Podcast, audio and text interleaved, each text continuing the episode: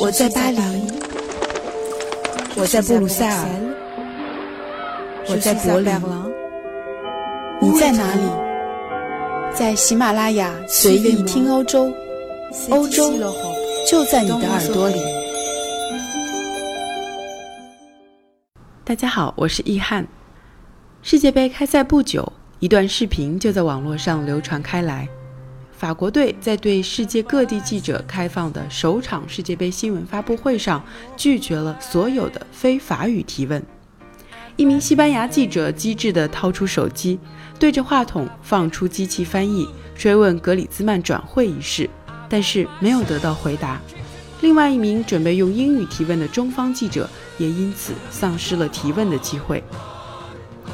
在世界杯的赛场上，这些片段只是赛场周边的花絮。但是在我看来，在这种重大的国际赛事上，法国队的态度是一种很熟悉也很特有的态度。这样的事情远不是第一次发生。五月底，法国队教练迪迪埃·德尚在法国回答一名挪威记者的英语提问时，也是在要求他完全用法语再问一遍之后，才做出了回答。所以在今天的这期节目里，我们就来聊聊。关于法国人，大家问的最多的问题：法国人是真的不说英语吗？当然，最终我们也会回答：法国队到底有什么底气拒绝回答英语提问？法国队说英语这件事情，我觉得可以分为三个不同层面来看，分别是能力、意愿和姿态。几年前，一个叫 Education First 的机构。针对全球七十二个非英语系国家的英语能力做了测验，在全球的排名中，法国排第二十九。这个成绩在受测的二十六个欧洲国家中并不算优秀，仅排第二十二名，勉强优于俄罗斯、乌克兰和土耳其这些国家，而名列前茅的都是北欧国家。不过，对于这个排名结果，易翰觉得并不应该过度的解读。法语和英语的单词有不少的词根或者前后缀的含义都是相同的，比如 file 都表示喜欢某某事情的人，phobe 都表示恐惧、讨厌某某事的人。所以在阅读中有不少英语单词对于法国人来说是顺理成章就能理解的，更不用说一些单词只是发音不同而已，比如 television，法语读作 television，pronunciation，法语读作。pronunciation，在理解英语的能力上，作为只有一条海峡之隔、历史上互相通婚和打仗的英国人相爱相杀的邻居，法国人绝对是自带理解器的。所以，如果大家能说上一口让英国人能听得懂的英语，那么就算法国人不露声色、不愿表露，他们也大都都是能听懂的。这一点，大家真的大可不必为法国人担心。但是，能听懂是一回事。愿不愿用英语来表达和回应，就是另外一回事了。在意愿这个层面，法国人群的不同年龄阶段、教育水平、社会阶层和职业环境所表现出来的情况都不相同，甚至差别很大。所以，对于法国人到底说英语吗？或者到法国来玩只说英语到底行不行这个问题，同样是问在法国的中国人，他们是短期来法国旅游的游客。是在法国学习的留学生，还是在法国企业工作的员工，接触到的法国人群不同，就会给出千差万别的回答。我个人的感觉是，和如今全世界的大多数国家情况一样，在法国受过高等教育的年轻人中，英语能力好，也愿意用英语和外国人交流的人数比例就很高。他们从小去英国度假或者参加教育活动都很方便，所以。他们的英语口音也会很好，交流起来会很方便。在法国，许多知名的高校或者商学院为了吸引国际顶尖的生源，如今都开设了纯英文教学的课程。而在法国企业里，越是国际化的跨国公司，英语在公司内部普及化的程度也同样越高。在上面的这些语境中，法国人对于英语在工作和生活中的使用程度。并不亚于任何其他的欧洲国家，但是如果我们说到各行各业的法国民众，稍微年长一些的，思想相对保守和传统一些，或者简单来说就是在平日生活和工作中并不需要说英语，也没有英语使用环境的大多数法国人，他们对英语的理解能力，尤其是用英语表达的意愿，就会明显下降。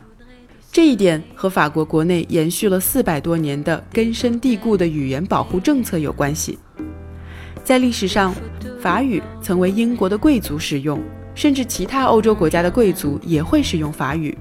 会说法语一直是欧洲上流社会的标志，而这种对会说法语的迷思，就连在美国也颇为盛行。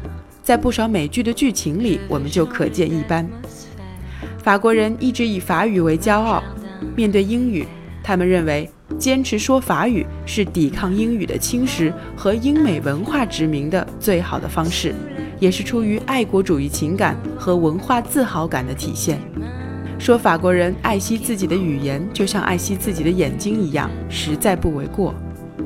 巴黎在积极申办2024年奥运会举办权期间，曾经使用了英文 “Made for Sharing” 作为官方口号，而这个做法却引起了法国国内各方面的强烈不满。法国作家联盟、法兰西文学院、法国龚古尔学院这些赫赫有名的殿堂级机构里，都有代表站出来抗议。既然英语和法语都是奥运会的官方语言，为什么在巴黎举办的奥运会不使用法语作为官方口号呢？我一直觉得，如果说法国人就像一只骄傲的孔雀，那么法语一定是这只孔雀最为吝惜的那根羽毛。有趣的是，在语音方面，讲英语的人觉得英语中夹杂一些法语单词或者带点法语口音。会自带一点高级感，有时会刻意而为之。而法国人说英语时，也会带上改不掉的浓浓的法语腔。法式英语被公认为世界上最有特色的口音之一，非常有识别度。刚到法国的朋友，估计要花上几天的时间来适应。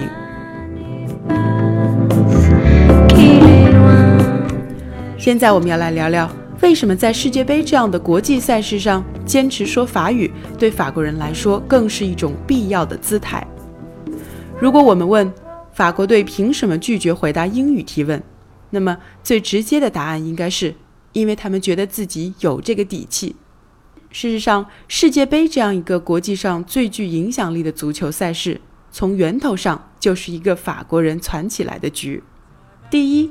国际足联 FIFA 其实并不是一个英语，而是一个法语词组的缩写，Fédération Internationale de Football Association。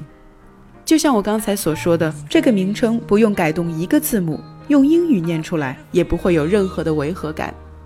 International Federation of Association Football。当然，这里的 Association Football 指的是协会式足球，也就是英式足球。第二。如今的国际足联总部设在瑞士的苏黎世，但是它最早却诞生在法国巴黎，成立地址是巴黎圣奥雷诺街二百二十九号，首届会长是法国人罗伯特·格林。第三，世界杯的创始人，也就是世界杯之父，也是个法国人，叫做 Jules Rimet，儒勒·雷米特。他曾担任国际足联主席长达三十三年，将足联的二十一个成员国发展到八十五个。而他最大的贡献就是创立了世界杯比赛。在他的努力下，首届世界杯一九三零年七月十八号在乌拉圭举办，奖杯被命名为雷米特杯。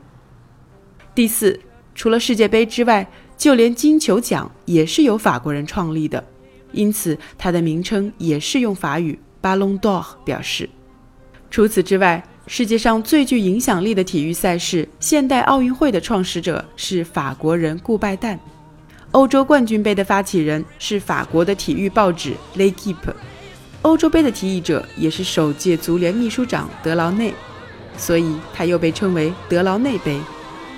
我看到一篇评论说，发明现代足球的是英国人。而让全世界球迷坐在一起欢庆的却是法国人。的确，回顾法国人对世界体育赛事和荣誉的渊源跟贡献，也许被足球耽误的国际最强体育组织和营销团队说的就是他们了。对于法国人在新闻发布会上拒绝回答英语提问，大家现在觉得还能被原谅吗？欢迎大家在听完节目后给我留言，分享你的看法。对于那些有意思的评论，我会在今后的节目中公开和所有的听友分享。另外，大家还想听到什么内容？对于好的选题，易涵也一定会积极采纳。